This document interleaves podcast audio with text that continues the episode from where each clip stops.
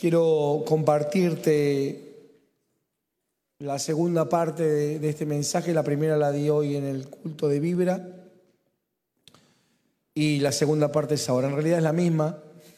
Si estuviste en el culto de Vibra, tuvimos que salir como cuerpo. Así que bendecimos todo el equipo pastoral de Vibra. Eh, pero esta es más profunda. No, mentira. Eh, corazón elevado se llama esta palabra que Dios me vino ministrando en todo el día de hoy y en el día de ayer. Corazón elevado, para que vos y yo podamos entender qué significa corazón elevado y para que vos y yo podamos entender que el corazón elevado no es cuando sube, sino que el corazón elevado es cuando se postra delante del Señor. Ahora te lo voy a explicar, te lo vamos a, juntos como cuerpo a poder desarrollar. Todo secreto está en Proverbios 4:23 que dice, eh, sobre toda cosa guardada, guarda tu corazón porque de él mana la vida. Hoy me hice el canchero en vibra y no veía nada y, y profeticé así que hoy va a ser una palabra justa porque estoy leyendo. Sobre toda cosa guardada, guarda tu corazón porque de él mana la vida. Y el secreto de esta noche es que nos podamos ir de este lugar sabiendo que tenemos que cuidar nuestro corazón, guardar nuestro corazón. Eh, no es el corazón romántico, el corazón de las películas, el corazón que decimos, ay, todo el amor, no, no es el corazón de Cupido, el corazón es como, ¿eso para mí? Gracias. Pedí unos sanguchitos también, porque Juan, para la garganta, unos sanguchitos de Roquefort no hacen mejor, no le generan más o unas medialunas con manteca. Me parece que la manteca genera como que no me raspe tanto.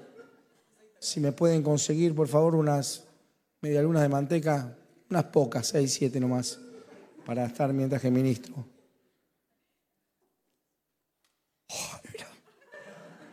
Uno sabe que llegó cuando te ponen un vaso con té. Llegó a cierta edad, no sé si, sí, porque antes me ponían una Coca-Cola, pero ahora me ponen un vaso con té. Falta que me pongan las pastillas, la chata y el andador. Y ya estamos, y bueno, ahí va el pastor, ayúdenlo a bajar. No sé si ponerme contento o ponerme a llorar, pero bueno, es una bendición. Reciban. Y Walter, como mi escudero, va a tomar primero por las dudas, como Nemías que le tomaba la, por las dudas. Uno nunca sabe, capaz que te quieren limpiar y te mandan un té en el medio del culto, ¿viste? Se fue con la presencia, desapareció. Volvamos, hermanos, qué fácil. Yo todo esto lo hago para ver qué rápido que se van a la carne ustedes. Sobre todo cosa guardada, guardar tu corazón porque Él mana la vida. Quiero que arranquemos Mateo capítulo 15. Brisa, que nos da una mano con los pasajes, me dice, pa, ¿vas a poner todo eso? Y la verdad que hoy no era el momento de decir, porque con la garganta como la tengo, pero conforme a lo que Dios puso en mi corazón, quiero mostrarte porque hay un montón de pasajes que después te animo a que los anotes. Vos toma eh, apuntes, volvé a escuchar el mensaje, no porque tenga yo algo para darte, pero Dios te va a ir mostrando cosas nuevas. Mateo 15, versículo 1. Entonces se acercaron a Jesús ciertos escribas y fariseos de Jerusalén diciendo, ¿por qué tus discípulos quebrantan la tradición de los ancianos? La tradición de los ancianos. ¿Por qué no se lavan las manos cuando comen pan? Respondiendo él dijo, ¿por qué también vosotros quebrantáis el mandamiento de Dios por vuestra tradición. Porque Dios mandó diciendo, honra a tu padre y a tu madre, y el que maldiga al padre o a la madre muera irremisiblemente. Pero vosotros decís, cualquiera que diga a su padre o a su madre, es mi ofrenda a Dios todo aquello con que pudiera ayudarte. Ya no ha de honrar a su padre o a su madre. Así habéis invadido el mandamiento de Dios, perdón, así habéis invalidado el mandamiento de Dios por vuestra tradición hipócritas, le dice. Bien profetizó de vosotros Isaías cuando dijo, este pueblo de labios me honra, más su corazón está lejos de mí, pues en vano me honran enseñando como doctrinas mandamientos de hombres. Y yo dije, bueno, ya está, ¿qué más le iba a decir? Y no terminó la cosa ahí, sino que Jesús dijo que, ¿qué le están enseñando a la gente? Dice, ¿esto le están enseñando a la gente? Y llamó así a la multitud, dice, no, vengan, vengan, vengan, vengan. Y les dijo, id y entended, no lo que entra en la boca contamina al hombre, más lo que sale de la boca, esto contamina al hombre. Entonces, acercándose sus discípulos, le dijeron, ¿sabés que los fariseos se ofendieron cuando oyeron estas palabras? Como si a Jesús le importara.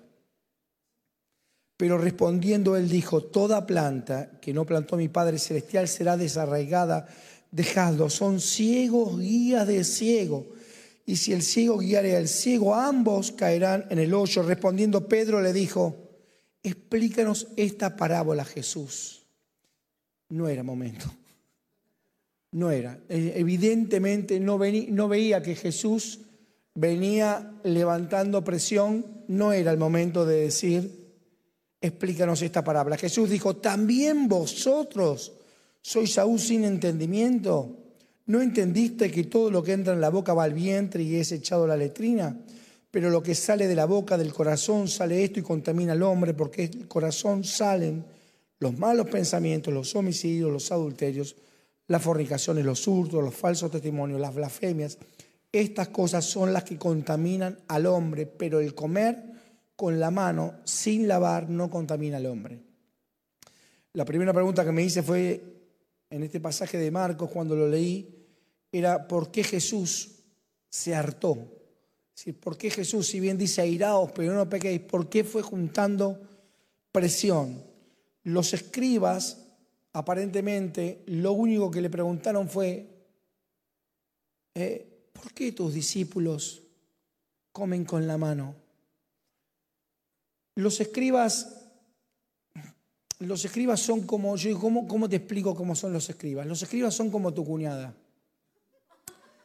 que hace la pregunta aparentemente zorra, pero que vos te das cuenta que lo hace porque es zorra, y parece como que vos estás embarazada. Sí, te veo más gordita. Vos estás, y vos estuviste llorando porque para ir a esa reunión no te entraba el pantalón, tu marido se sentó arriba lo cerraste, estás así, pareces la momia, vas así, y ella te dice, vos sabés que no fue un acto inocente, por eso Jesús se calienta, no fue una pregunta inocente. Eh, delante de un niño ciego de nacimiento, los escribas y fariseos le dicen, maestro, rabí, rabí, maestro, ¿Quién pecó? ¿Este o sus padres? Imagínate el nene cieguito, de nacimiento, esperando la respuesta. ¿Fue por culpa mía o por culpa de mis papás? ¿Qué pudo haber hecho un nene para nacer ciego? Y Jesús le dice, no, no, no fue ni este ni los padres. Es para que la gloria del Señor se manifieste en él. Una mujer adúltera encontrada en el mismo acto. Explícame cómo se encuentra una mujer adúltera en el mismo acto. O sos parte o estabas mirando por la cerradura. Porque la mujer no iba a decir, hola, soy adúltera, voy a estar en la habitación 4. No, no, en el mismo acto. Y dice que Jesús empieza a escribir en, en tierra. Para algunos vamos a empezar a escribir en tierra. Te van a empezar a preguntar cosas que te quieren seguir escribiendo en tierra. Dice, maestro, la ley de Moisés dice que a esta mujer que fue encontrada en el mismo acto hay que apedrearla. Y Jesús seguía dibujando con un dedo. Algunos vamos a citar, se nos va a gastar este dedo, sigamos con el otro, sigamos. Vos seguí escribiendo. Y era tal la insistencia que le dijeron, maestro, hay que apedrearla. Y Jesús levantó la vista y dijo, el que esté libre de pecado que arroje la primera piedra. Porque los escribas y los fariseos tenían mucho conocimiento de la ley, de la letra, pero cero experiencia con Cristo. Cero experiencia con Cristo. Lo peor que te puede pasar a vos y lo peor que me puede pasar a mí es solo conocer la letra, pero no tener experiencia de esa letra. No, no conocer al autor y no vivir lo que el Señor nos quiere vivir a través de eso. Ahora escúchame, los escribas y los fariseos lo único que le importaban era la apariencia, el llamar la atención, es cuánto sé. Pero el Señor le dice algo extraordinario, algo realmente extraordinario, porque le dice dos cosas. La primera es, su corazón está lejos de mí. Wow. Su corazón está lejos de mí. Le dice que son ciegos, guías de ciegos. Él le tocó todo el orgullo. Y acto seguido, como si fuera poco, les va a decir una frase que, que duele. Les dice, su corazón está lejos de mí y no entendieron nada. Ahora, ¿por qué Jesús se enoja tanto? Me puse a averiguar, a investigar, qué era la ley de los ancianos. Y escucha lo que te voy a decir, agradezco la óptica que me dio los anteojos. Mira, para los escribas y los fariseos algo podía estar limpio físicamente, pero para la ley estaba contaminado. Y te voy a poner algunos ejemplos. Una mujer después de dar a luz era inmunda y todo lo que tocaba era esa mujer era inmundo. Un leproso era inmundo y todo lo que tocaba era inmundo. Cualquier cosa que tocara un cadáver era inmundo y si ese que tocaba un cadáver tocaba otra cosa, lo transformaba en inmundo. Los gentiles, los que no eran judíos, tocaban algo, el púlpito inmundo. Tocaba la taza, le pasa toma. Mm. Tocaba la taza, la taza era inmunda. Era, era, nosotros decíamos mancha, ellos eran inmundo, inmundo, la mancha inmundo. Los alimentos tocados por un gentil eran inmundos. Un plato, escucha, por eso Jesús se harta, escucha, un plato playo sin borde no podía convertirse en inmundo, pero si tenía borde, sí. Esto enseñaban a la gente. Dice, a ver, muéstrame tu plato. Este plato sí, no, este plato es inmundo. Mira el grado de perversidad. Decía que los vasos de barro para ser curados de la impureza debían ser rotos. Yo tengo seis vasos de barro, son impuros. Tra, no tengo más vasos impuros, ni, ni vasos. Se los rompió todos. Escucha esto, decían que una mesa de tres patas puede convertirse en inmunda pero si pierde una o dos patas ya no puede contraer inmundicias. Pero si pierde todas las patas sí, porque podría ser usada como tablero y un tablero puede convertirse en inmundo. ¿Escuchá lo que le decían a la gente? Me imagino grandes conferencias explicando lo que era la inmundicia. Decían que las cosas hechas de metal pueden tornarse inmundas, excepto una puerta, un cerrojo, una cerradura, una bisagra.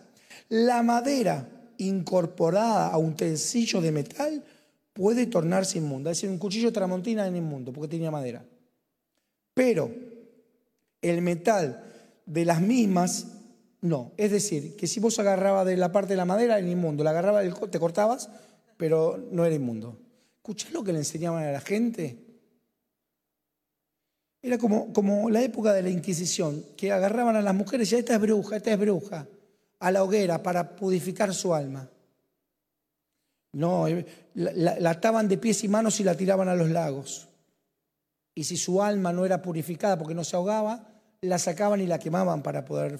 ¿Escuchás ese grado de perversidad? Ese es el grado de perversidad que tenían los fariseos y los escribas. Y en este contexto, Jesús dice, me harté de lo inmundo.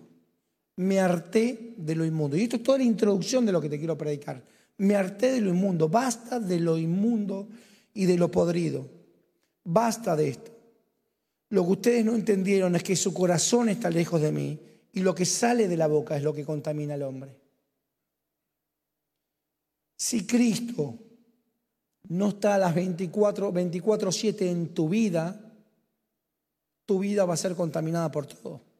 Si Cristo no puede convivir, o está Cristo o no está Cristo. No, no, pero un poquito un poquito para cada uno, un poquito para vos, un poquito para mí, o está o no está.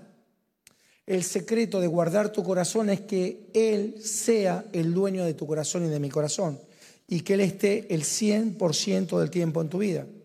Ahora, en la Biblia la palabra corazón 743 veces, según el hermano Google, aparece la palabra corazón en la Biblia. No es esta sensación romántica que te dije, sino que es algo de intimidad. Siempre está relacionado a la intimidad. Y David, en el Salmo 24, 3, dice, ¿quién subirá al monte de Jehová? ¿Y quién entrará en su lugar santo? El limpio de manos y puro de corazón. Escucha lo que dice acá porque es la, la carga que Dios me dio para el mensaje. El que no ha elevado su corazón a cosas vanas no ha elevado su corazón a cosas vanas, ni jurado con engaño. ¿Cuántos hicimos así? Te juro. ¿Cuánto hicimos eso alguna vez? ¿Cuántos juramos así? Oh, Jesús, era momento de mentir este. Tu corazón y mi corazón pueden ser elevados a las cosas vanas. La pregunta es, ¿qué son las cosas vanas? ¿Cuánto les interesa saber? Escuchen la prédica de Biblia que la dije ahí. Las cosas vanas son todas aquellas cosas cuya realización depende de nosotros y Él no ha tenido intervención. Cada vez que vos haces algo donde Dios no intervino, es una cosa vana. No, palabras vanas son las que son vacías. Mira lo que dice la, la RAE sobre el fruto. Dice que hay una parte del fruto que se llama vano o vana, dice que no contiene semilla en la cáscara o está seca podrida. Es decir, lo que no da fruto es algo vano. Todo lo que vos hagas que no dé fruto es en vano. El secreto de esta palabra es entender que tu corazón y mi corazón puede ser elevado a cosas vanas. Y vos y yo tenemos que lograr que eso aterrice, que tu corazón y mi corazón no vuele más y aterrice. Por eso David pide Salmo 51. Lean después el Salmo 51, que es, es un salmo de arrepentimiento de todos los mocos que se mandó David a lo largo de la vida. Y algunos, David, David, y ahora te voy a contar. Él dice, crea en mí, oh Dios, un corazón limpio. Créalo vos, porque yo no, no hay nada de vos que pueda ser salvo. Pedirle al Señor que cree en vos y en mí un corazón nuevo, un corazón limpio. Salmo 51 empieza David diciendo, contra ti, contra ti solo he pecado y he hecho lo malo delante de sus ojos. Y he hecho lo malo delante de tus ojos. Salmo 51, 5 dice, he aquí en maldad he sido formado y he pecado contra el cielo contra, y, he sido hijo de, de fornicación, dice algunas versiones he sido concebido en pecado por mi madre, dice otras versiones. Es decir, que la madre lo había tenido fuera de su... por, eso, por eso uno va atando cosas. Cuando David es ungido por Samuel, Samuel va a la casa de Isaí y le dice, tráeme a todos tus hijos. Este señor no, este señor no, este señor no, este señor no, quedaban dos, dijo, bueno, este tampoco. Y le dijo, ¿me trajiste a todos sus hijos? Sí. ¿No te queda ninguno? Ah, sí. ¿Por qué dijo, ah, sí, David, el que estaba olvidado? Porque no era hijo legítimo de él, según lo que dice David acá. Yo no, no que escuché intrusos ayer, ¿eh? Salió en paparazzi el martes. No, no, lo dice acá. Ahora, ¿qué cosas son las que hizo que David le tuviera que pedir perdón a Dios? Que su corazón se elevara y se elevara. Y vamos a, detenernos en 2 Samuel, en el 11, el 1, y vamos a, ir, vamos a ir viendo cómo el corazón de David se empezó a elevar, elevar, elevar, y en lugar de traerlo a aterrizaje siempre siguió volando.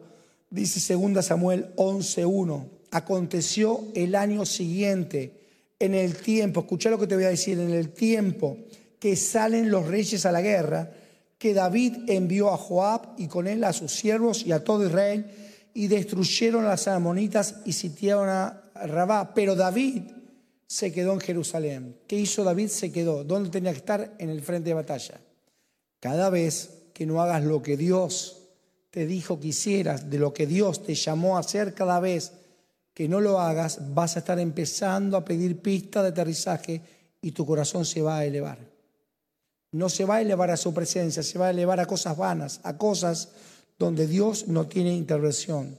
Tu corazón, mi corazón se eleva a cosas vanas cuando no estás en el lugar que tenés que estar. Cuando vos no estás en el lugar donde tenés que estar, tu corazón y mi corazón se empieza a elevar. Cuando vos no estás y yo no estoy en la presencia de Dios, tu corazón empieza a, volar, empieza a volar a cosas vanas. Dice 2 Samuel 11, versículos 2 y 3, y sucedió un día al caer la tarde que se levantó David de su lecho. ¿Qué estaba haciendo durmiendo la siesta? El rey. y se paseaba sobre el terrado de la casa real y vio desde el terrado a una mujer que se estaba bañando, la cual era muy hermosa. Envió David a preguntar por aquella mujer y le dijeron, aquella es Betsabé, hija de Elián, mujer de Urías, hetero. Cuando no estás en su presencia, tu corazón se empieza a elevar. Cuando no estás donde tenés que estar, tu corazón y mi corazón se empieza a elevar en cosas vanas. Las cosas vanas son aquellas cosas en donde no le damos intervención a Dios. ¿Cuántos esta semana hemos hecho volar un poco el corazón? Cada vez que no le das intervención a Dios, tu corazón se eleva a cosas vanas. Ahora, ¿está mal que la viera tipo salió a balcón, ¿está mal? Es discutible. ¿Está mal que preguntara quién era? Ponele que no. Ahora, le dijeron que era Belsabé, hija de Elián, mujer de Urías. Y ahí tendría que haber dicho, us, perdón, ¿ok? La casada, perdón. Y tendría que haber empezado a hacer descenso de su corazón. Sencillo. Cada vez que decís, Señor, perdón, he pecado, tu corazón empieza a descender. Él tendría que habérselo, David, vuelo 2244, David, pide pista de aterrizaje, acabo de enterarme que tiene una mujer, pido pista de aterrizaje, descenso. Sin embargo, él no hizo eso. ¿Sabes qué hizo? Aumentó 10.000 pies de altura. Empezó a elevar su corazón. Porque dijo, dijo, yo soy rey. Yo hago lo que quiero. No tengo que consultarle a Dios para esto. Cada vez que tomes una decisión sin consultarle a Dios, tu corazón se va a elevar a cosas vanas. Versículo 4, y envió David mensajeros y la tomó y vino él y durmió con ella. Luego ella se purificó de su inmundicia y se volvió a su casa. Literalmente la violó. David, salmista, Dijo, bueno, ya está, lavate, listo, taza a taza, cada uno para su casa. Cada vez que vos no consultás a Dios, todo tiene consecuencias. Los corazones que se van elevando a cosas vanas creen que los actos no tienen consecuencias. Todo lo que vos haces sin la guía de Dios tiene consecuencias. No, pero lo hice con el amor de Cristo. Yo lo sentí, lo sentí, lo sentí muy fuerte acá todo lo que haces sin la guía de Dios trae consecuencias. Dice 2 Samuel 11:5, y concibió la mujer y envió a, hacer, hacerlo saber a David diciendo, estoy encinta. Y ahí se esperaba, torre de control acá David, Mayday, Mayday, Mayday. Me estoy por estrellar. Necesito aterrizar urgente mi vuelo. Por favor, necesito aterrizar. Necesito aterrizar. Por favor, pido pista, pido pista. David, ¿qué le pasa? Metí la pata, metí la, todo. Y estoy complicadísimo. Estoy, por favor, necesito bajar, bajar, bajar, por favor. Sin embargo, sin embargo, no llamó a la torre de control. Ya que no sabes qué hizo. Elevó su vuelo 10.000 pies más. Porque cuando se te va la presencia de Dios, crees que no tenés consecuencias. Que son las cosas vanas, todas las decisiones que tomamos sin consultarle a Dios. Y dice que David manda a buscar a Urias, el esposo de esta mujer. Porque en realidad lo que él quería era que Urias pasara la noche con la mujer para enchufarle el hijo. David el salmista. ¿Escuchás? dice que Urias sale de la casa del rey y se pone a dormir en la puerta de la casa del rey. El rey lo manda a buscar, David lo manda a buscar, le dice, Urias, anda a pasar una noche, venimos del frente de batalla, anda a pasar la noche con tu señor, anda a comer y mañana seguís. Y Urias se quedó en la puerta de la casa del rey. Segunda Samuel 10, perdón, 11, 10 y 11. E hicieron saber esto a David. Escucha lo que te voy a decir. e hicieron saber esto a David diciendo, Urias no ha descendido a su casa. Y dijo David a Urias, no ha venido de camino, ¿por qué pues no descendiste a tu casa? Y escucha lo que le dice Urias. Respondió David, el arca de Israel y Judá están bajo tiendas y mi señor Joab y los siervos de mi señor en el campo. Y había yo de entrar en mi casa para comer y beber y a dormir con mi mujer por vida tuya y por vida de tu alma, que no haré tal cosa. Y ahí David dijo, metí la pata. Urias, vení. Tengo que decirte algo. ¿Vas a aterrizar? No, no. Vamos diez mil pies más arriba. ¿Qué podía, qué, qué, podía hacer? Entonces dice que no contento con esto, lo agarra Urias y le dice, está bien, no quiere decir, quédate acá, da órdenes y dice, denle de comer, que se emborrache, porque seguro que borracho va a cambiar de opinión y va a ir. Sin embargo, Urias no cambió de opinión. Y por segunda vez, cuando Urias no cambia de opinión, Ahí David dice, torres de control, piro tierra para que mi corazón, elevado a cosas vanas, empiece a descender. Pero noche, siempre se puede estar un poco peor. David lo invita a pasar la noche, Urias no quiere. Dice 2 Samuel 11, 14. Escucha lo que te voy a contar. Venida la mañana, escribió David a Joab, el que estaba en el frente de batalla una carta la cual envió por mano de Urias. Urias va a andar en frente de batalla. Toma, llévale esta carta a tu jefe. ¿Qué diría esa carta? Urias, mira, tuve vergüenza de decírtelo. Joab, lésela. Tuve vergüenza, me dio mucha vergüenza. Tuve temor de Dios, me acosté con tu señora, está embarazada, lo voy a resolver. No, no. ¿Sabes qué llevaba Urias? Una carta para Joab. ¿Sabes qué decía una, esa carta? Era una, una sentencia de muerte. La abre Urias. Me imagino Urias, Señor, el rey manda esta carta. ¿Ok? Urias, ¿vos trajiste esto? Sí. ¿Qué dice, Señor? No, no, no te preocupes. ¿Sabes qué decía la carta? Llévalo a Urias al frente de batalla donde están los más rudos, los más violentos del, ejército enemigo, y procura que lo hieran de muerte. ¿Escuchan lo que te estoy diciendo del rey David? Del salmista, al frente, en lo más recio de la batalla. Y déjalo ahí. Retírate y déjalo ahí para que sea herido y muera. Y así fue que cuando Joab sitió la ciudad, puso a Urias en el lugar donde sabía que estaban los hombres más valientes. Y saliendo luego de la ciudad, pelearon contra Joab y cayeron algunos del ejército de los siervos de David. Y murió también Urias. Dice 2 Samuel 11, 28.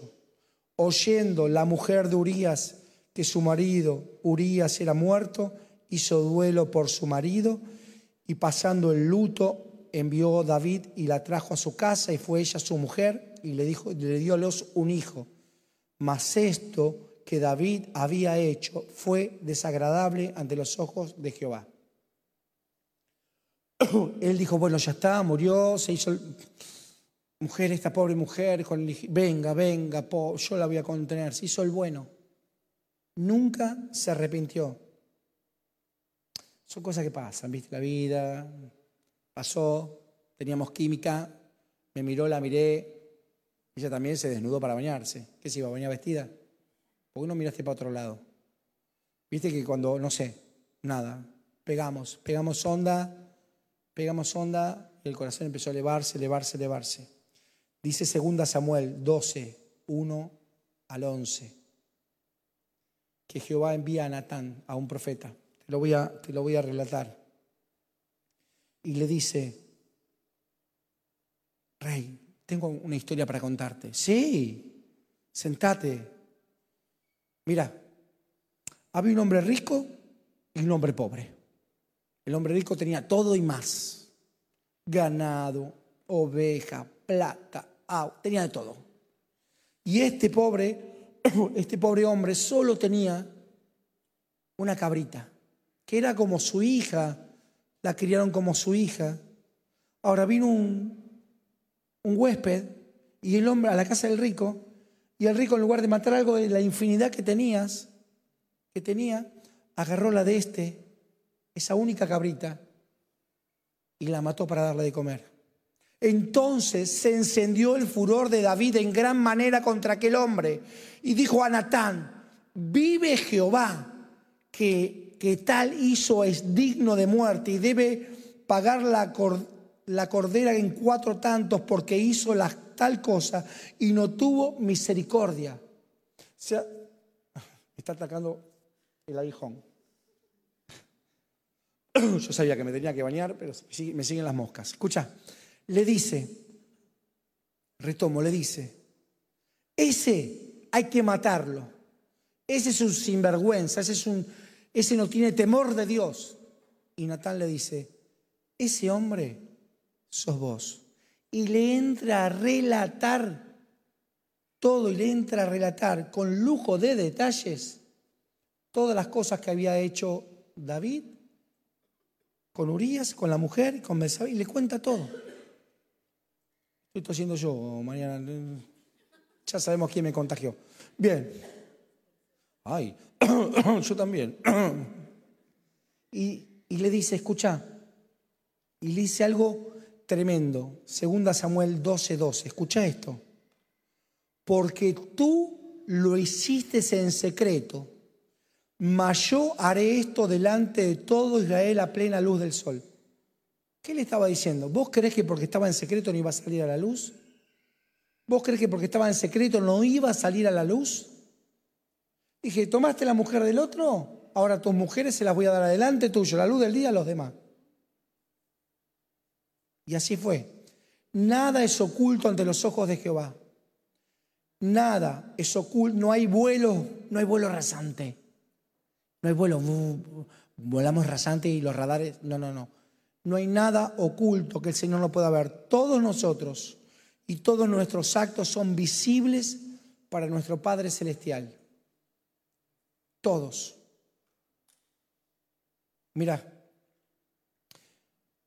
fue tal la ira que generó, a Dios, que su hijo nació y murió a los siete días. Y eso lo desgarró a David. Y dice David, líbrame, porque tu misericordia es buena, porque yo estoy afligido y necesitado, y mi corazón está herido dentro de mí. Ahí es el David que conocemos. Su corazón estaba herido su corazón estaba lastimado. Y mira, cuando vos tenés un corazón herido y lastimado, es cuestión de tiempo hasta que se vuelva a secar. ¿Qué es un corazón seco? Mira el corazón seco que dice Salmo 102, 4. Mi corazón está herido y, seco como la hierba. ¿Escuchás? Estoy manchando todo. Herido y seco como la hierba. Un corazón seco ese que enseguida prende fuego. ¿Cuántos son polvoritas? Un corazón seco, viste que apenas pones, se prendió todo, se prendió todo. Un corazón seco, ese que le falta la presencia de Dios para que la presencia como rocío lo humedezca, para que no prenda. ¿Sabes por qué no prende la, cuando llueve, ¿por qué querés prender fuego y no prende? Porque está mojado. ¿Sabes por qué no reacciona? Porque está mojado. No, no, porque Cristo lo roció Porque Cristo lo, no porque no quiera aprender, porque su naturaleza es de prender. Vos agarras una rama seca y la prendés, prende, una rama mojada, la querés prender y no prende. ¿Qué pasó? Que está mojada. ¿Por qué? ¿Vos crees que la naturaleza tuya no es reaccionar? Pero ¿por qué no reacciona más? Porque la presencia de Dios te humectó. La presencia de Cristo te humectó. Cuando reaccionás, cuando te enojas, es porque falta presencia de Dios. Y tu, naturaleza nació. Vos tenés que pedirle, Señor, ahogá mi naturaleza de salir como, como seca, como, como hierba seca. Un corazón seco necesita ser mojado por la lluvia del Señor, por su presencia. Entro, entro en la recta final. Tu corazón y mi corazón no le podemos hacer emparches, no podemos emparchar, no podemos remendar. Dice Mateo 9, 15 eh, o 16, nadie pone remiendo en paño nuevo, en vestido viejo, porque tal remiendo tira del vestido y se hace peor la rotura. No emparches tu corazón. No, no restaures, está restaurado. No, no, no, no. El término restaurar es no existe más. ¿Cuántos vimos o vemos los, los, los programas de autos restaurados? Te agarran una posilga en medio de un campo y lo dejan, wow. ¿Cuántos vieron esos programas? ¿Qué pasó? Y parece un auto nuevo. Literalmente es un auto nuevo le ponen un motor nuevo, le agregan un chasis nuevo. ¿Y qué quedó? Y la cáscara. Pero es todo nuevo. Corazones amargados. Mira, el corazón, Proverbios 14, 10. El corazón conoce la amargura de su alma y extraño no se entremeterá en su alegría. El corazón conoce la amargura de su alma, corazones amargados que son aquellos que no se dejan lubricar por el Señor, que son aquellos que tienen un departamento de dos ambientes en su corazón. No existe el departamento de dos ambientes para el Señor. A Él le gusta el love. Él te tira todas las paredes y dice, o estoy o no estoy. O estoy o no estoy. Es toda una sola cosa. La cocina, el dormitorio, el bar, todo una... Yo gobierno todo o no gobierno. Bueno, Señor, te doy esta pieza, te doy el cuartito del fondo. Yo preparé una pieza para el Señor. No prepares una pieza para el Señor. Dale la llave de tu corazón. Dale la llave de tu corazón, porque si no está podrido, como estaba con los fariseos, de gente que, ay, los corazones que se elevan en, en las cosas vanas son los que te dicen, ay, yo de acá arriba te falta presencia, te falta humildad, te falta más recibir la carga. Dice, flaco, porque, porque el pecado hace eso, te eleva. ¿Para qué? Para tirarte después de arriba. Y vos crees que sos mejor que los demás. Todo lo que te eleva tu corazón mano, todas las vanidades que te elevan, ¿sabes para qué? Para que cuando te suelten de arriba te pegues un palo más fuerte. Siempre hay comida gratis en un anzuelo. Siempre. Ay, pero vieron en mí lo que nadie vio. Lo importante es que lo vea Cristo, no que lo vea la gente. Porque los mismos que hoy te dicen, Gloria, Osana, Osana, Osana, tres días después te van a decir, crucifícale. Pregúntale a Jesús si no. Por eso Jesús cuando decía, Osana, Osana, no fue, oh, selfie, firme un autógrafo, tráeme la palmera. Sí, hola. ¿Vos lo viste a Jesús con una selfie? Hola, entrando al burro, hola, acá estamos. No le creas a los que dicen, Osana, Osana, y tampoco le creas a los que dicen crucifícale, porque hay de todo en el mundo. Entro en la recta final. David, con todo esto que había vivido, con toda esta experiencia que había vivido, dice, crea en mí, oh Dios, un corazón limpio. Créalo, Señor porque no hay nada de vos, no hay nada de mí que podamos hacer para crear un corazón. Simplemente decir, Señor, heme aquí, heme aquí, heme aquí. No hay nada, no es un tema de conducta, no es que te puedas portar bien, no es un tema que vos puedas decir, Señor, mi corazón está con agujeritos, pero lo emparchamos con la gotita pega, nada, nada lo despega. No, no hay corazones emparchados, son corazones nuevos. Y le tenés que decir, Señor, crea en mí un corazón nuevo. Porque ya no quiero tener este corazón. No, pero yo la, ¿sabes qué? Comparado con otros, mi vida fue muy buena, ¿eh? Llévalo a la cruz también.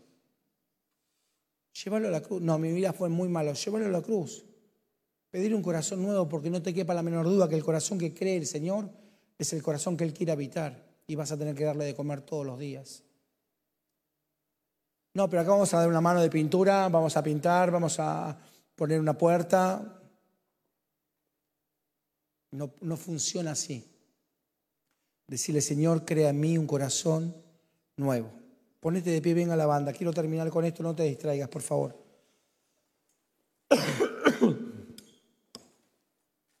ya voy.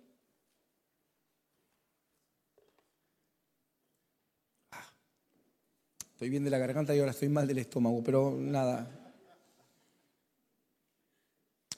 Proverbios 23, 15. No sé si lo pasé.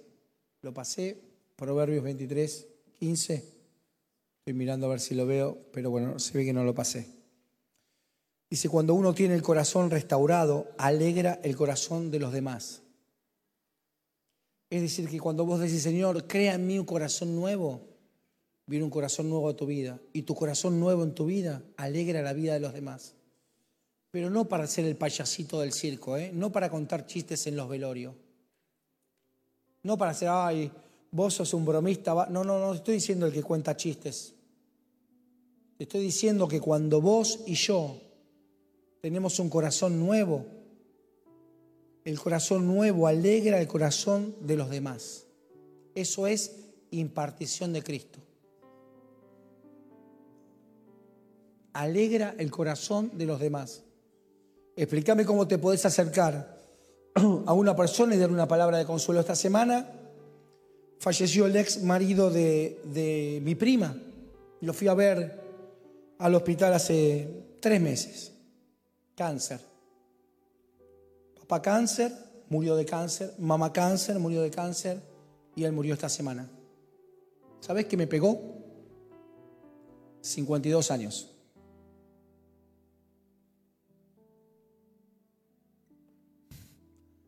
Eso me pegó.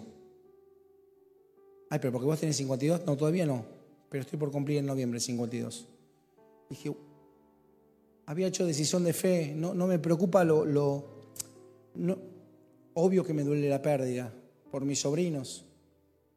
Pero hizo decisión de fe en el hospital. Sé que, no, sé que se adelantó. Eso lo tengo resuelto. Pero 52 años. Digo, Señor, ¿cómo, cómo ¿cómo podemos ir? Y, hablé con mi prima y le dije, mira, hay dos cosas. Una son las cuestiones de herencia, que tienen que ver con lo espiritual. Algo van a tener que hacer los chicos. Y otras son las, las que tiene que ver un médico. Pero hay que poner un corazón nuevo ahí con la bronca de por qué mi papá, por qué tan joven. Hijo mío, si tu corazón fue sabio, también a mí se me alegrará el corazón. Cuando vos decís, Señor, crea en mí un corazón nuevo. Y ya está. ¿Sabes que me lo replanteé eso? El Señor ya lo creó, porque yo abrí mi corazón a Cristo y pero no, no un poco el corazón desde que aceptaste a Cristo hasta ahora. ¿No se te elevó un poquitito? ¿No se te elevó un cacho, che? ¿No lo sentí como que está un poquito más alto? No, ya está, yo ya lo hice. Tal vez sea una oración diaria. Pero cuando veas que te está secando, ¿sabes qué gente que es alguien que se aparta? Alguien que se le secó el corazón. Y vino acá adentro con paraguas vino acá adentro con paraguas. Estamos todos acá rociados de la gloria de Dios y el chabón con paraguas. Para que la gloria de Dios, no, no estoy de acuerdo, no estoy de acuerdo esto. Hubo gente acá que dijo, Están hablando mucho de Cristo. Esto antes era disco. Sacaron las góndolas, ya no podés venir a comprar lata de tomate acá. Es venir a buscar a Cristo. ¿Y hay mucho de Cristo? No. No, vos querías un club de amigos. Vos querías, vamos a tomar mate, vamos a festejar los cumples. ¿Quién hace, quién hace la tortita grande de chocolate? Yo ahí, ¿quién lleva los dulces salados como un asalto de cuando éramos adolescentes?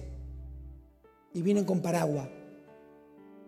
Vos y yo tenemos que cada día dejarnos mojar por la lluvia de Dios. Eso nos va a mantener bien húmedos. Y si estamos húmedos, no nos vamos a secar. Sobre toda cosa guardada, guarda tu corazón porque de él mana la vida. Esa es la carga que tengo para tu vida en esta noche.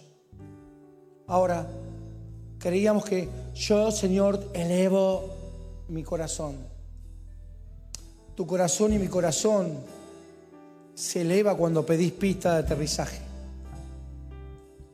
Mayday, vos podés, vos podés pedirlo antes de, antes de cuando estás carreteando, ¿eh? antes de empezar. Eso es el ideal. Qué lindo saber Qué lindo saber que ese, ese avión va a tener problemas eh, antes de, antes de despegar. Suspendemos el vuelo y no están dadas las condiciones. Problema está que nosotros, arriba de la montaña, nuestra montaña vamos más arriba. Y vos y yo tenemos que decirle, Señor, Mayday, Mayday, Mayday. Vuelo Gastón, Dodo, Dodo, 3333 A4 pide pista de aterrizaje.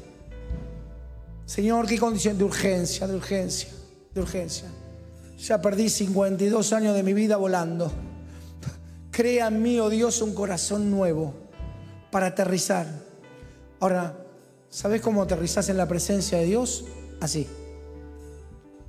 Así aterrizas en la presencia de Dios. Tu corazón y mi corazón no se eleva Leo, no, no. Tu corazón no es cuando estás más arriba, es cuando estás más abajo. Cuanto más te puedas agachar, más cerca del, del Señor va a estar tu corazón y ahí Dios hacer cosas más grandes. Por eso vos y yo le tenemos que pedir cada día, Señor, crea en mí un corazón nuevo, crea en mí porque no hay nada de lo que yo pueda hacer, no hay nada de lo que yo pueda hacer todo lo tenés que hacer vos, todo lo tenés que hacer vos. Así que ahí donde estás, la oración, la carga para esta noche es que le puedas pedir al Señor, crea en mí, oh Dios, un corazón nuevo. Vamos a adorar.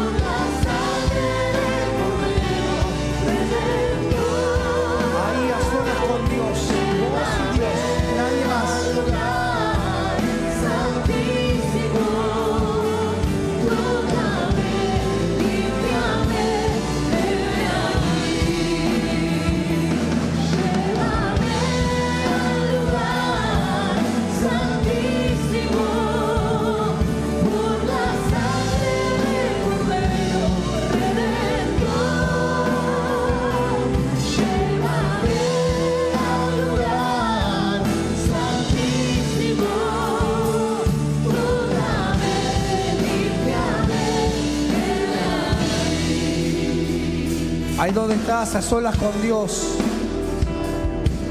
Habla con la torre de control y pedí pista de aterrizaje. No te culpes porque llegaste a esa altitud. No pierdas tiempo.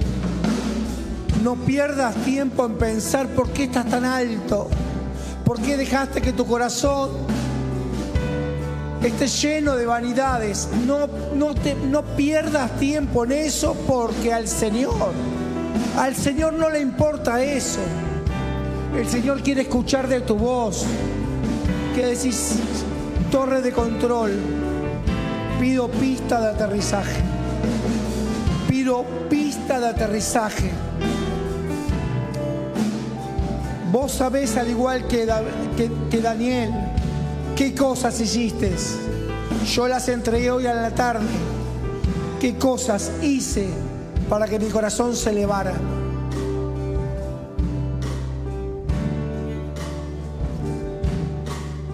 Cuando el Señor te da un corazón nuevo, cuando crea en vos un corazón nuevo, alegra el corazón de los demás. Eso es impartición.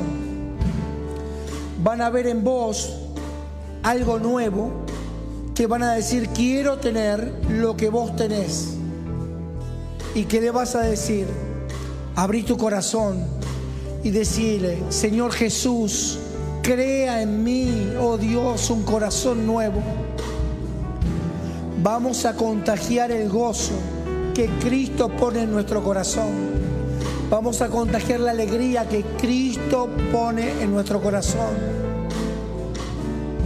Y eso quiere decir que no vamos a estar mal.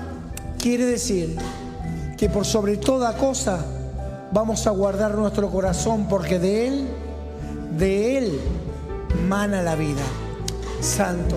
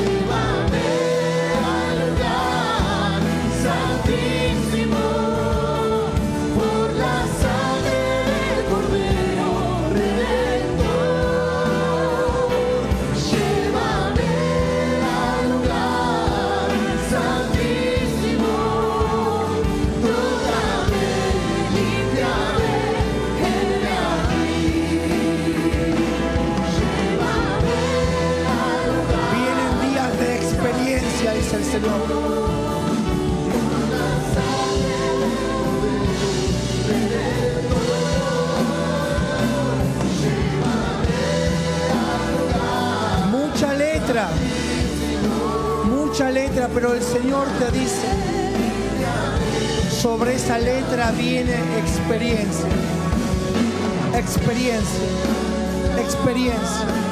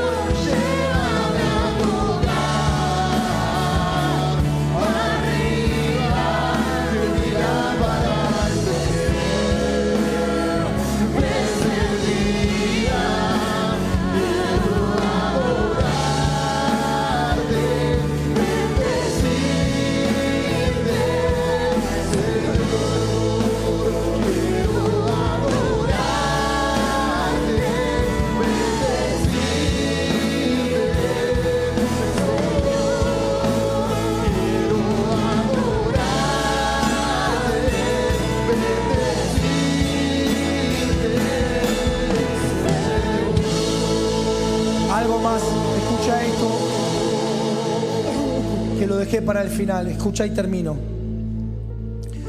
David, el primer hijo con Belsabé, muere.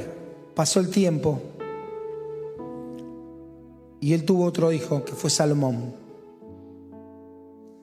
Y Salomón dijo, Señor, lo único que te voy a pedir es sabiduría. ¿Qué es sabiduría? Es que mi corazón no esté en cosas vanas. Señor, yo he visto que mi papá estuvo con su corazón a 15 mil pies de alturas. Yo quiero sabiduría, que es hacer lo que vos querés que haga. La gente sabia es la que hace lo que Dios quiere que haga. Se mueve en su mover, se mueve con la carga que Dios le pone. Vienen días, vienen días. A vos que te acordaste de las malas decisiones de tu papá, vengo a decirte que vos sos hoy como Salomón para David. Alguien que le ha pedido sabiduría al Señor. Alguien que le ha dicho, Señor, guía mis pasos. Sos el transformador de la generación que viene. Dentro de muchos años alguien dirá un sábado a la noche, mi bisabuela, mi tatarabuela, mi abuela, mi mamá, dijo, crea en mí, oh Dios, un corazón nuevo. Y de a partir de ese día, todo cambió. Decreto en el nombre de Jesús que hoy es ese día. Hoy es el día que ha hecho el Señor. Hoy es el día que preparó el Señor. Me importa un rábano cómo llegaste hasta acá. No, no porque no me importe de vos, porque quiero decirte que todo lo que te trajo hasta acá no te sirve para todo lo que va a venir. Vos que viniste hoy en subte, antes que termine el año vas a venir con tu moto. Y vos que deseaste tener un auto nuevo, el Señor te dice antes de fin de año te voy a sorprender. Porque es más grande de lo que vos pensabas. Pero no te distraigas, dice el Señor. Ese auto te lo doy para que vengas a la casa del Señor. Señor, en el nombre poderoso de Jesús estamos terminando. Gracias, Padre. Gracias porque hemos podido compartir lo que hasta hoy es la luz que tenemos. Pero sabemos que hay mucho más y no nos queremos perder nada. Hay mucho más. Hay muchas profundidades que aún ni hemos visto ni conocido pero sabemos que las tenés preparadas para nosotros. Señor, mañana a las 11 que podamos seguir descubriéndote. A las 5 de la tarde que podamos seguir descubriéndote. Toda la semana a las 8 podamos seguir descubriéndote. El martes a las 5 podamos seguir descubriéndote. Y el sábado cuando estemos aquí en este lugar podremos haber dicho, hemos visto algo nuevo de Dios. Padre, te damos gracias por todo lo hecho hasta hoy, pero sabemos que empezaremos una semana donde seremos sorprendidos por el poder de tu presencia. En el nombre poderoso de Jesús. Amén y amén. Dios te bendiga. Buen regreso a tu hogar.